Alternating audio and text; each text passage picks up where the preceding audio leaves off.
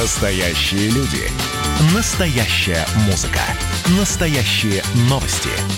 Радио «Комсомольская правда». Радио про настоящее. «Комсомольская правда» и компания «Супротек» представляют.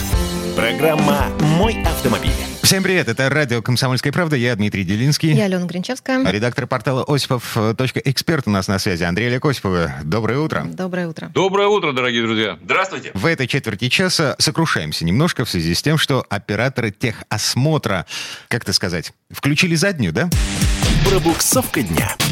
Операторы техосмотра льют крокодиловые слезы. Э, Ну, тут дождей хватает, так сказать, в столице, а тут еще крокодиловые слезы от этих Добавляют операторов. влаги. Э, Речь идет о том, что весной в связи с коронавирусом власти отменили необходимость диагностической карты для оформления полиса ОСАГО. Ну, по крайней мере, до конца этого лета в связи с тем, что многие автосервисы, в том числе станции техосмотра, э, ну, они как бы были закрыты на карантин. Более того, реформа системы техосмотра, запланированная на нынешнее лето, была перенесена на 2020 год. И операторы техосмотра сейчас... Ну, в общем, им плохо. У них нет клиентов, и они фактически банкроты. И первое, что я хотел бы заметить, количество ДТП не увеличилось в связи с тем, что э, без этой самой дурацкой карты получают люди ОСАГО. А Да, то есть вы не никакого- находите, что на самом деле... это отложенный Я- эффект? То есть э, мы почувствуем его, там, условно говоря, через год, через два, через три? Не, мы Не его не почувствуем. почувствуем. Мы его не почувствуем. Я считаю, вообще-то говоря, что это дело не только с точки зрения э, страховщиков, кстати сказать, самих. А, В общем, они, говорят, не понимают ситуацию, вот эти операторы ТО, да? Дело-то все в том, что, в принципе, эта система не нужна. Вот по моему глубочайшему убеждению, это все лишние люди, которые наживаются на несовершенстве э, системы контроля за техническим состоянием автомобиля. Вот в чем дело. Тем не менее, они, не нужны. существуют. Они написали письмо президенту Владимиру Путину, премьер-министру они Михаилу существуют. Мишустину, спикеру Госдумы Вячеславу Володину. В письме говорится о том, что совокупные потери отрасли в связи с вот тем, что мы описываем, оцениваются в полтора миллиарда рублей в месяц. Ну и пусть, если эта отрасль загнется, я вас уверяю, ни, хуже не станет. А я бы поставил вопрос по-другому. То есть совокупные потери автомобилистов от техосмотра оцениваются в полтора миллиарда рублей в месяц. Если мы всю эту отрасль техосмотра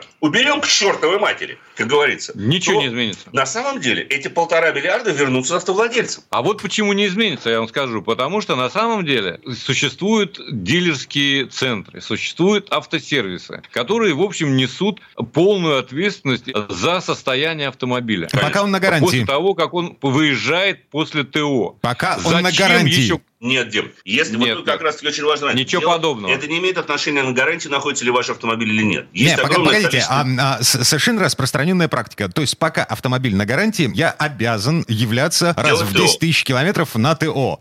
А как только Да. гарантия Ну, слетает, что ты приходишь туда только за деньги. Ну, да, как только А га- как только гар- гарантия слетает, вы как ответственный человек, можно просто принять, ну, я не знаю, закон, там, норму, да, что вы обязаны каждый год проходить то же ТО только в своем дилерском центре. Вот и все. Ведь никто лучше дилера, который вас обслуживал во время гарантии, обслуживать будет и после гарантии, лучше не знает вашего автомобиля. Так ему и карты в руки. И, И- выписывайте, ради бога, вот это. Просто вместо вот этих вот отдельно созданных искусственных структур, этих, я прошу прощения, паразитов, которые наживаются на обязательствах, да, э, достаточно простых дилерских центров. А, Любой человек, Дим, вы же являетесь ответственным автовладельцем. Вы понимаете, что если вас отказали тормоза, вы не поедете в пробку на Невском проспекте. Это Дима не поедет. Андрей. Вот в чем дело, понимаете? Ну, Опять других водителей могут наплевать Мы и можем, поехать. конечно, утверждать в том, что большая часть водителей обладает суицидальными способностями. Наклонность. Наклонность. А, Вопросов а, я не сколько, исключаю такого да, сколько в нашей стране водителей выезжает на дорогу без полиса ОСАГО и, может быть, с поддельным полисом ОСАГО, который они покупают по дешевке в каком-нибудь придорожном ларьке? По оценке самого Союза автостраховщиков, около 20%. Чудесно. Вот это 20%, эм, каждая пятая машина на дороге, она потенциально опасна. Но я бы не связывал на самом деле полис ОСАГО с ТО. Давайте посмотрим на Это статистику характеризует, это характеризует а, отношение людей. водителя к машине. Да. Нет, это характеризует отношение человека к тому, что ему навязывают и что он купить должен обязательно, а именно к полису ОСАГО. Что касается технического состояния транспортных средств, давайте посмотрим на статистику ГИБДД. Какое количество дорожно-транспортных происшествий у нас происходит из-за ненадлежащего состояния, технического состояния транспортных средств? менее 1%. Все-таки человек э, в массе своей, он не настолько глуп, как о нем думают. То есть человек, конечно, в особенности, если он везет семью, детей, он никогда не позволит себе выехать на неисправном автомобиле. Есть за ним надлежащий надзор, или просто дилер смотрит за этим, или какой-то автосервис, или он сам ремонтирует автомобиль, если инженер. Это не имеет значения. Ну, просто не выйдет. У нас все-таки, я верю в это совершенно искренне, что большинство людей совершенно адекватные. Подозревать всех в заболевании психического свойства, я думаю, не стоит. Да дело здесь не в заболеваниях, а в вопросах ну, банальной экономии денег.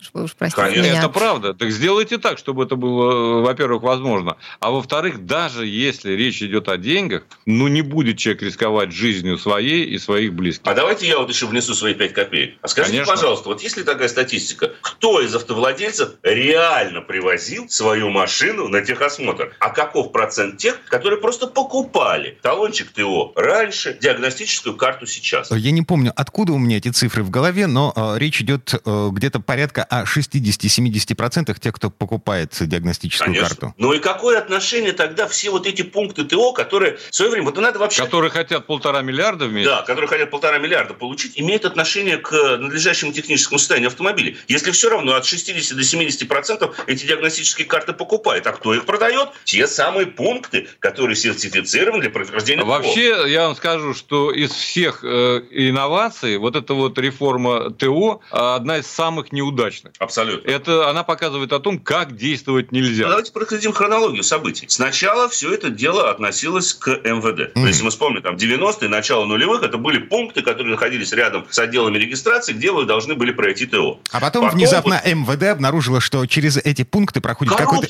невероятное количество автомобилистов. Там выдают по несколько тысяч талончиков Да. в сутки, э, несмотря на то, пропускная способность там 10-20 машин. Значит, приняли решение увести это из поля зрения МВД, а давайте отдадим Российскому союзу автостраховщиков. В школе полисы ОСАГО стали обязательным. И привяжем их к полису ОСАГО, чтобы тем самым мотивировать людей проходить это ТО. Появилось огромное количество сервисов, в том числе официальных дилеров, которые массово получили лицензию, но по-прежнему диагностические карты продаются. В прошлом году опять МВД заявило о том, что нет, вы знаете, оказывается, огромное количество диагностических карт продается. Давайте отдадим ТО опять в руки МВД. Нет, специальной структуре теперь уже Теперь отдать. давайте теперь специальную структуру какую-то создать. В общем, это не работает, потому что систему менять надо, а не Да. отдельных. А контроль понятий. за теми, кто контролирует, кто будет осуществлять. Конечно. И, кстати говоря, вот тот промежуточный вариант, когда дилеры и автосервис осуществляли диагностику, вполне, в общем, подходил. И ничем не уступает тому, что появилось позже. Вот с этими пунктами специализированными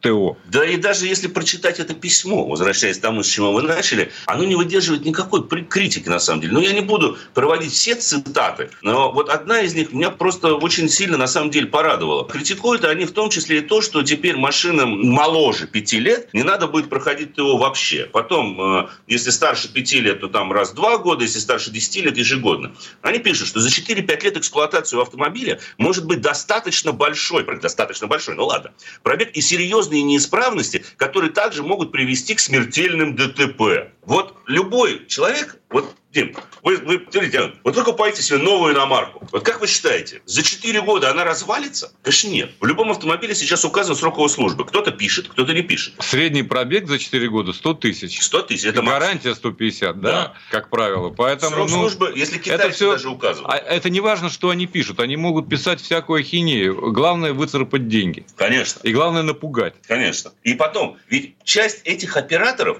на самом деле даже не являются автосервисами. Они не разбираются в конструкции автомобиля. Они производят некую диагностику на стендах, смотрят, не треснуло ли у вас лобовое стекло, работают ли у вас световые приборы. Но какое это имеет отношение к реальному состоянию, техническому состоянию автомобиля? Даже когда все эти пункты ТО принадлежали тому же самому МВД, там была целая диагностическая линия. Сейчас остались только, только проверка тормозов ручного, э, ручного тормоза. В остальном это абсолютная профанация. Еще один момент. Любой автомобиль моложе 10 лет оборудован собственной системой самодиагностики. Если ломается что-то серьезное, тормоза, рулевое управление, нет масла в двигателе, он всегда вам об этом просигнализирует. Вам у вас всегда загорится либо желтая, либо красная да. лампочка. У вас всегда загорится индикатор. И именно для этого автопроизводители и устанавливают бортовые компьютеры, системы слежения за э, ключевыми узлами агрегатами для того, чтобы как раз-таки обезопасить потенциального владельца в таких ситуациях, чтобы он понимал, что на такой машине ехать нельзя. Более того, многие современные автомобили, допустим, при неисправной тормозной системе, при падении давления в тормозной системе, просто не тронутся с места. Они не дадут вам включить передачу и начать движение. Она просто заблокируется.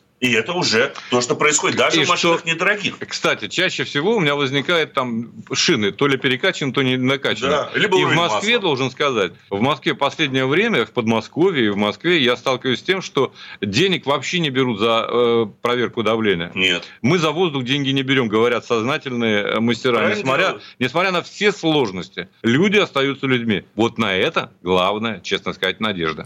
А, точку поставим в э, этой четверти часа э, следующим образом образом. Э, Российский союз автостраховщиков поддерживает призывы операторов э, техосмотра по пересмотру тарифов на техосмотр. Э, говорят, что новую методику расчета этих тарифов антимонопольная служба готовит прямо сейчас, и к сентябрю-октябрю она будет готова. Держитесь. Мало не покажет. Да-да-да. Мало не покажет. А Андрей... вы держитесь. Андрей Олег Осиповы, редактор портала осипов.эксперт. Э, парни, спасибо, хорошего дня. Спасибо. До свидания, дорогие друзья. Спасибо, берегите себя. А мы вернемся в эту студию буквально через пару минут. Ну и в следующей части программы мы продолжим обсуждение проблемы торговли диагностическими картами. Почему это зло, с которым нужно бороться? Поговорим с автомехаником, ведущим программы «Утилизатор» на телеканале Че. Юрий Сидоренко будет у нас на связи. Программа «Мой автомобиль».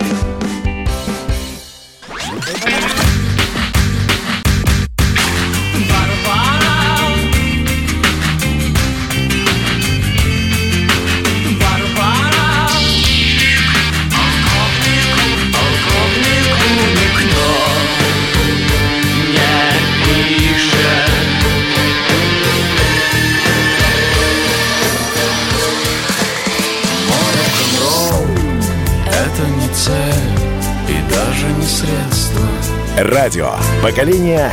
Битва. Комсомольская правда и компания Супротек представляют. Программа «Мой автомобиль». А это мы вернулись в студию радио «Комсомольская правда». Я Дмитрий Делинский. Я Алена Гринчевская. А у нас на связи автомеханик Юрий Сидоренко, ведущий программу «Утилизатор» на телеканале Чей. Юр, привет. Привет, доброе утро. Доброе утро. А, ну что, в этой части программы а, заглядываем не под капот, заглядываем в документы. А это вообще законно? А документы у нас сегодня такие. А, диагностическая карта, как один из необходимых документов для получения полиса ОСАГО. Если я все правильно помню, реформа системы получения диагностических карт, реформа техосмотра, она у нас отложена на 2021 год. Да, да, да, это именно так, и именно это отложено из-за э, эпидемии коронавируса, проклятого, как его теперь уже все говорят.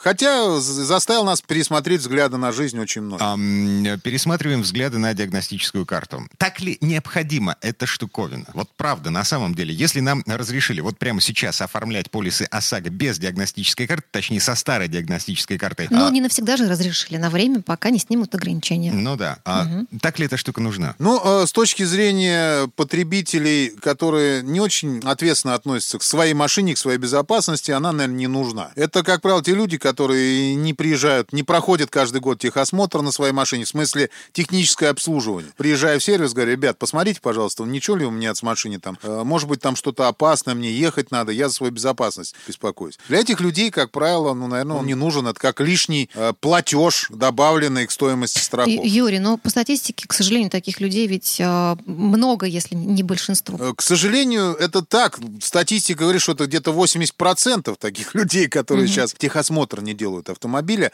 а просто покупают карты. Но я хочу сразу сказать, ребят, суть техосмотра это не просто заплатить деньги за бумажку, а проверить автомобиль. Я повторяюсь, это главное проверить автомобиль. И дальше уже быть уверенным хотя бы на определенные процент своей безопасности. Но и в безопасности окружающих, потому что вот элементарная штуковина. Перегорела лампочка, ты заменил лампочку в фаре, да, лампочка дальнего света, лампочка ближнего света, а ты ее отрегулировал, как она у тебя светит. А в результате Да. э, те люди, которые э, едут тебе навстречу, ну, легко, непринужденно, и ты можешь их ослепить. Да, это один из вариантов, которые могут быть. Дальше те же самые тормозная система, это очень важная вещь. Рулевое управление, сейчас отдельная часть под это выделена, то есть отдельно вешаются приборы, э, которые делают угол поворота, смотрят, в каком состоянии соединения, вот эти вот шаровые. Это очень грамотная вещь, причем, понимаете, что самое интересное? Вот сейчас люди, многие, они поменяли свое мнение вообще про техосмотр. Если раньше ко мне приезжали и говорили, Юрий Александрович, давайте мы просто делать не будем, у меня машина постоит, а вы э, мне просто напишите бумажку и все. Я говорю, ребят, ну смотрите, очень простая вещь, надо делать, надо посмотреть машину, прежде чем вам выдавать э, заключение о том, что она исправна. Сейчас народ начал другой быть. Они приезжают, понимают, что за 800 рублей и могут сделать, в принципе, очень хорошую диагностику автомобиля. Юрий, а есть сейчас такое, что в машине диагностируют то, чего в ней вообще как бы и нет? Да, слушай, Да. ну, сплошь и рядом. Серьезно? Ну, мне просто везло. Э, Конечно, есть такие автосервисы, которые используют, грубо говоря, техосмотр для обогащения. Ну, я вам открою тайну. Вот я, как владелец автосервиса, могу сказать, пункт техосмотра – это расходная статья для сервиса. То есть денег на нем не заработаешь. Но для чего вообще тогда я его сделал? А это,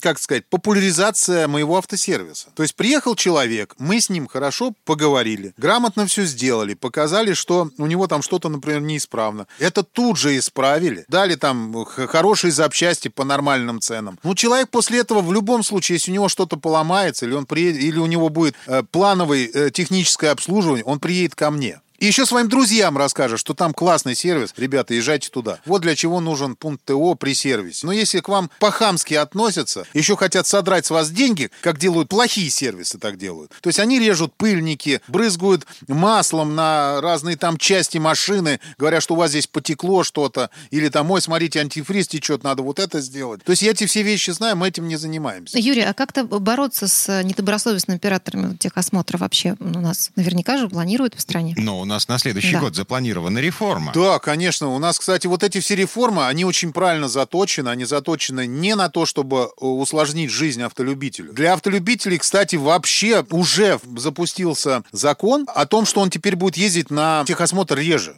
Для категории А, Б, это мотоциклы легковые, кроме такси, прицепы, грузовые машины до 3,5 тонн. Не надо будет отправлять на ТО в течение 4 лет жизни. После 4 лет надо будет проходить ТО. Сейчас 3 года это у нас. То есть Так. купил машину, 3 года техосмотр не проходишь. Уже 4 года, то есть уже год прибавили. В возрасте от 4 до 10 лет на осмотр надо будет приезжать один раз в 2 года. Сейчас этот диапазон от 3 до 7 лет. А те, у кого уже, конечно, старше 10 лет, тогда уже нужно ездить каждый год. Сейчас это, сейчас это старше 7 лет. То есть, ну, значительно уже прибавили. Получается, надо реже ехать. Так, ну понятно. Мы станем жить легче, станем жить чуть-чуть проще. Вот. А автосервисам, которые имеют лицензию на ТО, придется, ну, насколько я понимаю, тяжеловато. Очень многие уйдут с этого рынка, потому что государство ужесточает условия работы, ужесточает условия контроля. Да, да, да. Э, я очень этому рад, что они ужесточают. Причем это будет происходить как? То есть э, Уникальный во все случай. руки, Специалист рад тому, что его прижимает к ногтю. потому что я все делаю правильно, я все делаю, ну, да. да, по- по-честному, все делаю правильно. Поэтому меня это не пугает. Это пугает тех, кто, кто работает нечестно. Они, например, будут организовывать рейды специальные. То есть люди будут приезжать делать контрольную закупку. Ну, как, как сейчас с алкоголем, то же самое перекладывается на пункты техосмотра. То есть приехал человек, ему взяли, выписали карту, он тут же раз удостоверение, и пошли штрафы вплоть до закрытия. Потом э, будут исследовать базу, то есть если, например, пункт ТО выписывает не 30 ТО в день там или в сутки, сколько он может выписать, а, или там 50, а выписывает 150, ну не может он столько обслужить, потому что 30 минут на одного человека отводится. Вот, и дальше потом э, ведут видеофиксацию, ее все-таки введут обязательно. Не, не видео, а фотофиксацию. Хотели видео, не, не поняли, где эту всю информацию держать. То есть фото, три фото будут держать, они будут привязаны к геолокации, где проводится техосмотр, и, соответственно, э, к номеру машины, ко времени, ко дню, к дате и так далее. Но все вот эти вещи, это правильные вещи, хорошие, которые исключат вот этих людей, которые сидят и строчат эти техосмотры в подвалах там где-то. Или у себя в офисах просто-напросто, в вагончиках. Я не знаю где. Ну, и Из-за этого ну, страдают все обыкновенные люди. вот да, реально. это все с, с 1 марта 2021 года, да? Да, да, Мгм. планируют с 1 марта. Я надеюсь, что у нас больше не будет этих э- эпидемий в таком виде, в котором она была, что мы к ним все-таки подготовимся. И тогда все вот эти вещи, которые должны ввестись, они все ведут. Кстати, я сразу вот, Алена про это сказала в самом начале. Еще раз напомню. Вот, друзья мои, сейчас те, кто во время э, вот этих каникул, карантина, выписывали полисы без э, техосмотра, запомните, что вам нужно обязательно, вот как только снимут все ограничения, где-то сняли, где-то еще нет, э, в зависимости от региона, пойти и сделать техосмотр. В течение месяца предоставить его в вашу страховую компанию. Именно оригинал туда привезите. Не отправляйте ничего, при- заедьте в офис, отдайте им, чтобы вам дали бумагу, что вы его привезли. Потому что без ТО страховая компания откажет в выплате. Даже так. Слушай, тут Вот еще один 100%. подводный камень на вот этих серых, черных, э, ну, в общем, нелегальных эм, диагностических карт. Если эм, автосервис, который поймали на подделке, выписывании э, диагностических карт без реального осмотра машины, эм, его лишили лицензии, э, диагностические карты аннулируются? Вот тут вопрос как раз э, сейчас пока остается открытым, идут обсуждения. Потому что если будут аннулировать, тогда должны людям как-то сообщать, что их карты аннулированы. Пока А, решают, ан- как это сделать. Погоди, аннулирование карты, оно означает автоматическое аннулирование полиса ОСАГО, нет? Нет, нет, нет, нет. Полис не аннулируется. Ты, в, чем, в чем парадокс? То, что э, вла- автовладелец даже не узнает о том, что аннулирована. Понимаете? Потому что... Так, а, а что ну будет выпл- а- а что будет с выплатой по ОСАГО? Такой вопрос у меня. Он, да, он узнает это постфактум, когда придет, естественно, э, в ОСАГО, у него, то есть э, э, в страховую компанию, и там он узнает, что у него нет ТО. Он говорит, как, он же есть. Они говорят, у вас аннулировано. Так что все, выплат никаких не будет. То есть полис, Вот, не- и полис здесь, не аннулируется, а выплаты могут и не состояться, не Ага. случиться, да? То есть, а, с точки зрения гаишника, ты абсолютно легальный человек на дороге. Ну Вот, он не будет тебя штрафовать за отсутствие полиса ОСАГО. Но если случится что, не дай бог что-то случится, полис ОСАГО не будет работать. Вот и все. Так? Да, да, да, пока, да, пока так, пока так, пока не будет введена фотофиксация. Как только введена фотофиксация, э, ну, поле, он, они, им разрешат, сотрудникам ГАИ э, разрешат требовать ТО, то есть они будут его смотреть и могут проверить номер. Все, как только они проверяют номер и привязку э, к геолокации, к сервисам, то если ее нету, то все, оно значит серое. И будет штраф 2000 рублей. И все, и дальше надо будет срочно делать. Ну, это планируется, то есть так сделать. А там э, пока еще непонятно. Я могу сказать одно. Друзья мои, чтобы не, попа- не попадать в такие ситуации, во-первых, есть сайт ЕАЭСТа. Э, это полную расшифровку не могу сейчас сказать, но это ЕАЭСТа, который как раз и производит это, те технические осмотры. Единый реестр э, Единая транспортных средств. автоматизированная информационная система технического осмотра, господи, я Да, да, да, она сложная, просто все ЕАЭС это знают. Туда заходите и проверяете по номеру свое ТО, ну, желательно раз в месяц. Не аннулировано хорошо, не аннулировано хорошо. И, и не делайте, пожалуйста, в непонятных местах диагностические карты. Особенно у агентов, когда они приезжают, говорят, мы вам сделаем и ОСАГО, и ТО тоже в придачу мы вам быстренько сейчас выпишем. Не надо так делать. Подарком Потому в что виде не- бонуса, да. да, непонятно, от, какой, от какого оператора выписывается это ТО. Да, оно может быть сегодня в базе, а завтра оно в базе уже не будет. А вы будете пострадавшим, сэкономив, э, ну, сэкономив, ничего не сэкономив. Потому что покупка ТО стоит дороже, чем просто его пройти. Здесь вообще, ну, просто парадокс получается. Юрий Сидоренко, автомеханик, ведущий программы «Утилизатор» на телеканале ЧЕМ. Юр, спасибо, хорошего дня. Спасибо. Спасибо большое. До свидания. А мы вернемся в эту студию через пару минут. Но в следующей части программы к нам присоединится Федор Буцко. Будем говорить о странных новостях из жизни автомобилистов за границей. Например, о том, как Илон Маск наказывает тех, кто недоволен качеством автомобилей Тесла. Программа «Мой автомобиль».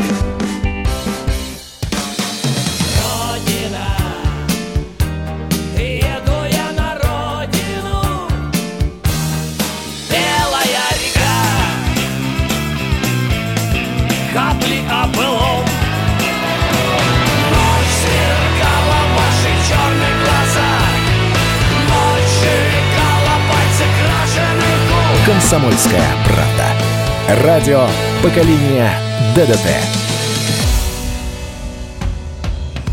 Комсомольская правда и компания «Супротек» представляют. Программа «Мой автомобиль». А это мы вернулись в студию радио «Комсомольская правда». Я Дмитрий Делинский. Я Алена Гринчевская. Федор Буцко у нас на связи. Федь, привет. Доброе утро. Доброе утро. Ну что, давайте пробежимся по новостям, э, по автомобильным новостям из другой жизни, из-за границы. Пробуксовка дня. Ну что, что там у них, Федор? Рассказывай. Да, что нового? А, ну, наверное, самое интересное, что сейчас происходит в автомобильной отрасли, так глобально, это происходит в Германии. Там идет такая смена парадигмы. В целом, э, парадигмы, как люди ездят, на чем они ездят, э, как быстро, в какой компании и так далее. И сейчас э, вот бундесканцлер Ангела Меркель сделала интересный шаг, который, в общем, лоббисты автомобильного автопрома воспринимают как такую месть. Дело в том, что рассматривается комплекс мер, которые должны поддержать экономику. Ну и, естественно, автомобильная отрасль всегда, обладая большим весом э, в экономике страны, рассчитывала на то, что будет помощь. Так вот, э, помощи не будет. Дело в том, что две основные немецкие партии объединились и решили, что помогать они будут, но не своему автопрому, а скорее какому-то иностранному. Это, Например, это как? Японскому, Погоди, а- корейскому, а- американскому. Дело в том, что никаких поблажек для традиционных немецких производителей не У планируется. них и так все неплохо. Да, они и сами Мгм. справятся со всем этим кризисом. Дело в том, что дотация на покупку электромобиля будет э, существенно увеличена, будет достигать 9 тысяч евро. А это значит, что если вы выбираете какую-то дешевую машину, дешевый электромобиль и по какой-то там удобной для вас лизинговой кредитной схеме, то вполне вероятно, что вы сможете год-другой ездить вообще практически бесплатно. И это, собственно, не, ну, нетипично. Дело в том, что вот немецкая вообще автомобильная отрасль, она всегда воспринималась как такая инженерная вершина автопрома, и для Германии она всегда была очень важна, и к ней так относились, что вот гордились этими Porsche, там, Volkswagen, Mercedes и BMW. А сейчас эта отрасль, в принципе, воспринимается как, э, ну, такие опоздавшие, ненужные, такие динозавры, такие рудименты, понимаете? И, э, конечно, виной тому в первую очередь большой вот этот дизельный скандал, когда выяснилось, что многие марки халтурили и делали вид, что их машина не так сильно загрязняет окружающую среду, как на самом деле. И это настолько сильный репутационный скандал сказывается до сих пор. И вот сейчас э, вот эта самая месть бундесканцлера заключается в том, что всех своих оставили дальше мокнуть под дождем, а вот э, чужим поможем. Круто. Да, офигеть. Ну, ну, правда, офигеть. Вот, э, я представил себе, как если бы наше государство бросило... э, АвтоВАЗ. Да, например. Ну да, бросила АвтоВАЗ, УАЗ, ГАЗ и вообще сказал, ребят, ну не, не нужно, давайте мы лучше выдадим дотации на то, чтобы покупать там корейские, китайские там, и немецкие автомобили. Действительно, вроде бы странно, но, но так.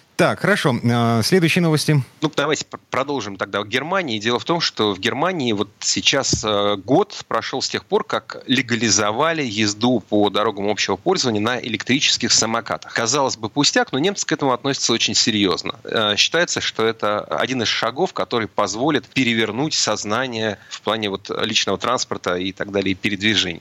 То есть вместо А, BMW, вместо Volkswagen и Porsche немцев э, вроде как собираются пересаживать на самокаты. Да, на самокаты немцы активно на них пересаживаются, пресса и общественность э, тщательно следит и, собственно говоря, часто ругается. Дело в том, что очень тщательно отслеживаются все аварии с участием вот таких вот электросамокатов. Вводятся теперь специальные правила, что они не должны ездить по пешеходным зонам, должны ездить по велодорожкам, если нет велодорожек, могут ездить по дорогам общего пользования, тогда они являются равноправными участниками дорожного движения, автомобилисты никак не могут э, значит, их не замечать и так далее. Вот. Но э, пока это вызывает ряд вопросов, явно, что эта ситуация должна как-то развиваться дальше, то есть в том числе юридически. Но в России, на всякий случай, напомню, вроде как собирается вводить в правила дорожного движения вот эти средства индивидуальной мобильности, в том числе электросамокаты, со всеми вытекающими отсюда последствиями, вплоть до сдачи экзаменов на права, на управление э, вот этими... Я считаю, что очень правильно. Я тоже поддерживаю, нужно быть ответственным участником дорожного движения. Вот, а в мире продолжается электрификация, и вот забавная новость пришла от такого главного трендсеттера, от главной модной марки э, среди электромобилей, это Tesla. Дело в том, что у Tesla есть э, достаточно известная проблема, у них на некоторых моделях, в частности на новой модель Y, которая называется, часто возникает проблема с лакокрасочным покрытием. Ну, так мягко выражаясь, а если посмотреть на фотографии в интернете, то видно просто огромные части кузова, бампера, с которого облетел лак. Обычно он облетает с машин, которые крашены в белый цвет, Ой, но не только. Федор, а Ну, уточните, это все касается новых машин, вот только с конвейеры, которые сходят, или те, которые уже были в эксплуатации какое-то время? Совершенно новых автомобилей, причем это появляется Мгм. достаточно быстро. Ну, красят вот этими красками на водной основе, они более экологичные, но вот держится только плохо. Это вам не Rolls-Royce, который там 12 раз покрывают лакокрасочным покрытием, вот оно получается такое объемное и служит потом 100 лет. Нет, тут нужно быстренько и экологически чистенько в итоге облетает этот лак. Но интересно не то, что у Тесла облетает лак, а то, что у них есть э, директива, внутреннее такое распоряжение, которое, впрочем, доводится и до клиента, так что не совсем внутреннее. Если вы взяли такую машину и вот в течение там нескольких месяцев, года, допустим, на ней поездили, об- обнаружили, что с нее облетает краска, да, вот едете, а с нее краска облетает. И вы, в принципе, вправе потребовать э, рекламации, сдать эту машину обратно, получить э, деньги в полном объеме обратно. Есть такое у нас в России тоже. Но э, тут проблема в том, что Тесла заявила, и клиенты это подписывают, что если вы такую машину сдали, да, забрали свои деньги, то мы вас на год заблокируем. А это значит, что в течение года вы не сможете купить такую же модель в такой же комплектации. Ну вот раз вы, вы, вы такой вот сквалыжник, понимаете, э, Нормально. пошли. А чем, они, а будем чем, чем это хочу. объясняют или- как? Ну, это их политика, но они не пускаются в какие-то долгие объяснения и даже не дают комментарии вот в ответ на запрос. Ну, вот, вот мы так решили. Нормально. Вот, То есть а такой платишь за машину немножко- 12 миллионов, я А. просто российские сейчас, да, цены прикидываю. Ну, через месяц я покаталась, у меня краски нет. А меня же еще потом и заблокируют за все хорошее. Слушай, ну, Ну что? вот сдавать машину обратно из-за того, что у тебя облупилась краска, ну это, по-моему, э, как-то чересчур. Ну, В то есть, смысле? То есть можно купить баллончик, докрасить самому, ты к этому? да, господи, в сервис гарантийный. Это что, это проблема, что ли? В Америке, в принципе, есть такая схема, по которой возможно сдать, есть отдельные сети магазинов, куда можно сдать, не знаю, курицу недоеденную. Я серьезно. И- И, значит, бутылку коньяка. Видела, как это происходит. Там очень популярная история с этими возвратами. Поэтому в Америке все, по-моему, как раз очень понятно. У нас, Да, наверное, так, но- но у- у рус- застраховаться. Да, у Да. русского человека от, от всего этого глаза на лоб лезут. Я понимаю. да. Как тебе такое, Илон Маск? И еще небольшая новость тоже из США, хотя на самом деле она скорее из Китая. Дело в том, что на рынке сейчас появился самый дешевый электромобиль. Он стоит менее тысячи долларов. Это такая мотоколяска, довольно странная. И вот э, я смотрел видео и читал отчет человека, который эту машину себе заказал. Знаете, есть такой модный жанр, э, для меня загадочный, но очень популярный в интернете. Unpacking. Это когда человек что-то Распаковка, да. купил, и распаковка. Да, вот он весь ролик может состоять из того, что человек распаковывает там свой телефон или компьютер или какую-то игрушку. Так вот, значит, здесь тоже был снят такой unpacking, но это очень мило выглядит, потому что все-таки это размер, ну, примерно, знаете, помните, такая советская была инвалидка. Ну, то есть это что-то размером, ну, со смарт, давайте в современные реалии переведем, размером со смарт, но при этом замотано таким рваным, немножко грязным картоном, э, сверху замотано скотчем. Вот. Все это совершенно неэстетично выглядит, да, это, это вам не айфончик какой-то из коробочки доставать. Но при этом тем это- это менее, вполне- вполне нормальная машина. Да, вполне Она полноценный ездит. автомобиль. А, Ну, полноценный или полуполноценный, тут тоже надо разбираться, это вопрос вкуса, но тем не менее это машина с рулем, с четырьмя сиденьями, с дверями, э, даже с какой-то маленькой климатической системой, с батареями, которые стоят 930 долларов, и она ездит. Э, И, в общем-то, достаточно ин- интересно было бы на это посмотреть и в России, потому что у нас таких машин нет, у нас есть, э, вернее, был такой Bajaj Qute, э, это тоже такое размером с полтора мотоцикла транспортное средство э, производства индийской компании, которое в Москве иногда, видно, развозит пиццу. Э, Но вот сейчас, к сожалению, продажи этого автомобиля прекращены, остатки только на складах остались. Будут ли новые поставки, не знаю, но это очень забавная машина, на которой, знаете, например, вот бывает, когда столбики так ставят на тротуаре или там на заезде во двор где-то, чтобы машина не проехала. Вот на этой проезжаешь спокойно. Так, а возвращаясь э, к этому электрическому чуду, это тоже индус, да? Нет, Ну, это это китаец. В данном А, это случае китаец. китаец. Мгм. Да. Но вообще, мне Можно- кажется, очень такая опасная э, история. Я читала, что корпус выполнен из пластика, поэтому ну, все что угодно может случиться, в общем-то, и закончиться плохо. Погоди, вряд ли Да. эта штуковина будет разгоняться быстрее 40, ну, максимум 60 км в час под горку при попутном ветре. Мне кажется, даже 60, наверное, Нет, не, не, сможет. не должна разгоняться, не должна. Парус, если только поставить, Мгм. может быть, в этом случае. Мгм. Ну, так Вот. или иначе, средства передвижения за сколько? За 950 долларов. Ну, около того. А Алиэкспресс или какая-то такая платформа ими торгует, так что общем, можно попробовать. Дим, ну ты не обнадеживайся, это без аккумулятора э, услуг таможни и транспортировки. Там еще выйдет сумма. Выйдет, выйдет, да. Понятно, то есть это все, стороне. растамаживать придется, значит, ставить на регистрацию. Кстати, с июля у нас новые правила регистрации транспортных средств, полностью импортных, сделанных за границей и не прошедших российскую сертификацию. Там, в общем, темный лес чудес еще. Еще платить придется. Еще еще платить придется за а, не только растаможку, но еще и за получение сертификата соответствия транспортного средства новым ГОСТам по безопасности. Ну, В общем, не такой уж он дешевый электромобиль Мгм. получится. Мгм. И напоследок еще один полезный совет, а, значит, для тех, кто вдруг увидит на дороге черепаху. Ну, знаете, в России тоже есть регионы, там Астраханская область, например, где вполне можно увидеть черепаху. Я тут посмотрел ликбез о том, что делать. Ну, то есть, во-первых, нужно остановиться в случае, если вы не перегораживаете движение и не подвергаете себя опасности. Важный момент, э, как ее брать, то есть, ну, учтите, что черепаха может э, сильно выгнуть шею и цапнуть. Еще у нее есть когти, которыми тоже может поцарапать. Поэтому брать ее надо где-то с задней части корпуса. Значит, э, можно под нее подложить, если она покрупнее, например, коврик э, из машины вынуть, положить ее на коврик.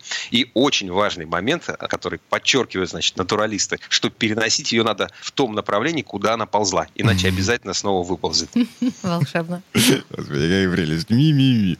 А Федор Буцков был у нас на связи. Федь, спасибо. Доброго тебе утра. Спасибо. Всего доброго. А, Мы вернемся в эту студию буквально через пару минут. В следующей части программы у нас журналист и летописец мирового автопрома Александр Пикуленко. Речь пойдет о летающих машинах. Программа «Мой автомобиль».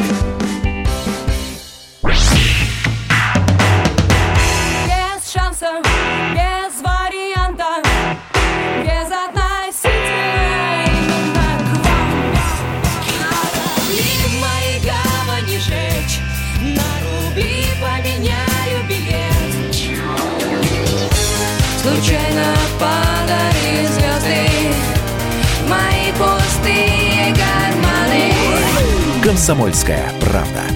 Радио поколения Земфиры.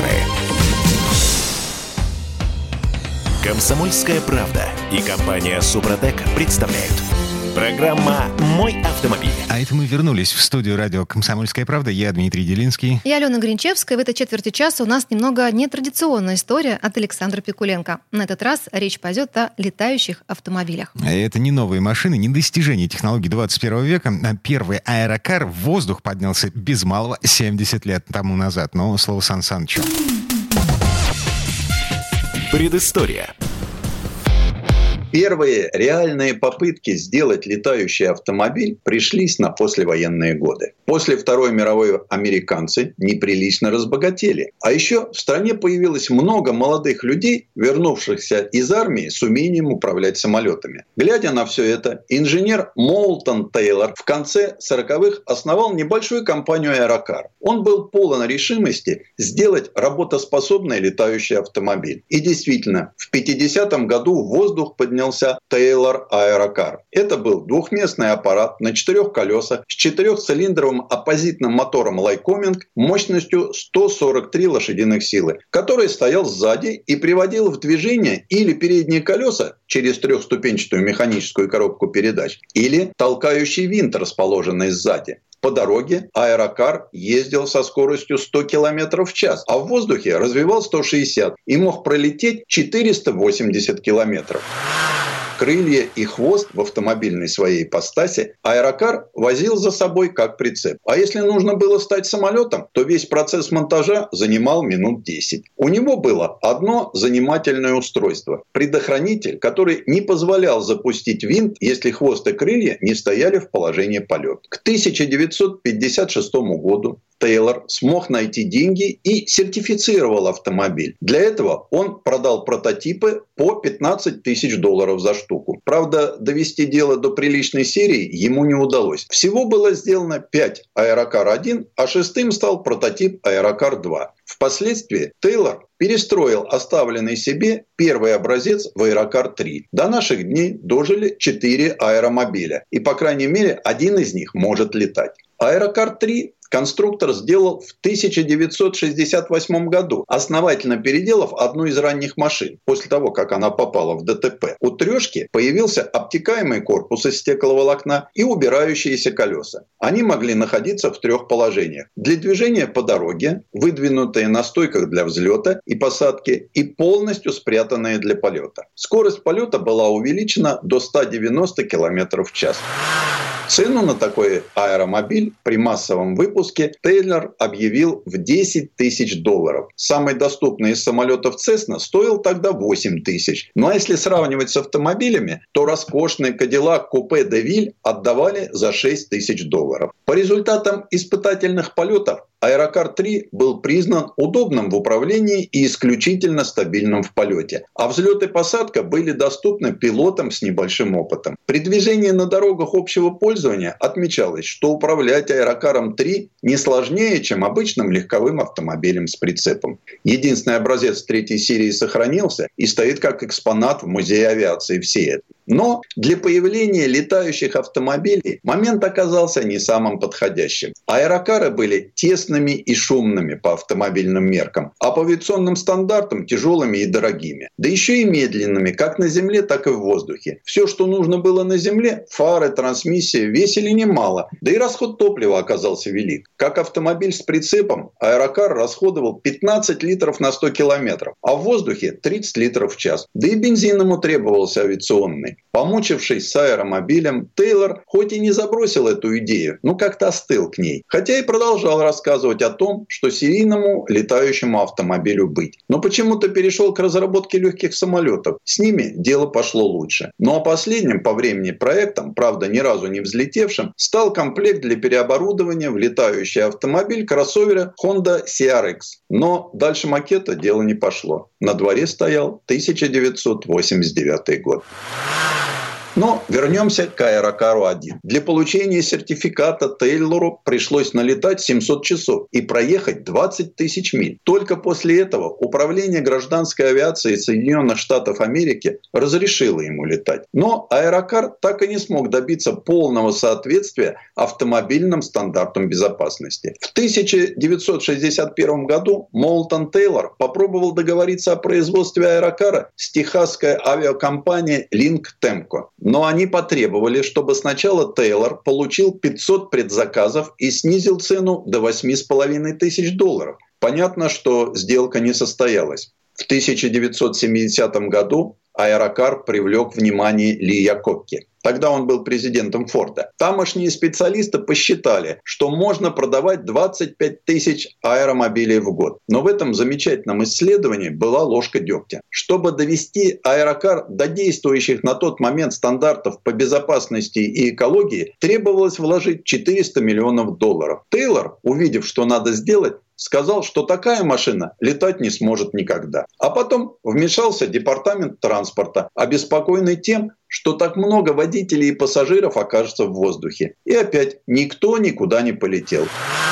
На сегодняшний день живы четыре аэромобиля, сделанных Молотом Тейлором, но только один из них может летать. Интерес к этим незаурядным аппаратам возникает каждый раз, когда их выставляют на продажу. Так недавно один из аэрокаров выкатили на аукцион, запросив 2 миллиона 200 тысяч долларов. И что интересно, нашелся покупатель. Молтон Тейлор умер в 1995 году. Ну а сегодня на его тернистый путь встали многие последователи. Так, в 2000 2012 году состоялся первый полет серийного летающего автомобиля Terrafugia. Блистательная особенность этого аппарата, в числе прочих, что он повернул эволюцию безопасности в обратную сторону. Раньше автомобили строили, частенько поглядывая на каноны авиационной безопасности. А Terrafugia стала самым безопасным самолетом, поскольку в этом классе автомобильные требования и достижения опередили авиационные. Еще бы, где вы видели самолет с аэрбэгами и сминаемыми зонами. Да и вопрос обзорности в бок и назад у самолетных конструкторов не в чести. И все-таки, создав вполне привлекательную конструкцию, неуемные инженеры пошли дальше и сделали совершенно отвязный летающий автомобиль Terrafugia TFX, гибридный. Самоуправляемый, с вертикальным взлетом, четырехместный автомобиль со складывающимися крыльями, оснащенный системой автопилотирования при езде и полете. Гибридный силовой аппарат – это 300-сильный бензиновый двигатель и два электромотора, приводящих в движение пропеллеры. Дальность полета 800 километров, скорость 320 километров в час. Что самое приятное, аэромобиль сам прокладывает оптимальный маршрут, договаривается с диспетчерами, узнает погоду и пробки. А для пилота и пассажиров на всякий случай есть парашюты. Так что, может быть, скоро и полетаем. Предыстория. Сан Саныч, спасибо. Это был Александр Пикуленко, летописец мировой автомобильной индустрии. Ну и добавлю, что разработчики аэрокара Terrafugia уверяют, что для экономии топлива батареи этого чудо-аппарата можно будет заряжать от домашней электрической сети от 220 вольт. Ну, поживем увидим. Точнее, полетаем. И у нас на этом все на сегодня. Дмитрий Делинский. Алена Гринчевская, берегите себя. Программа «Мой автомобиль».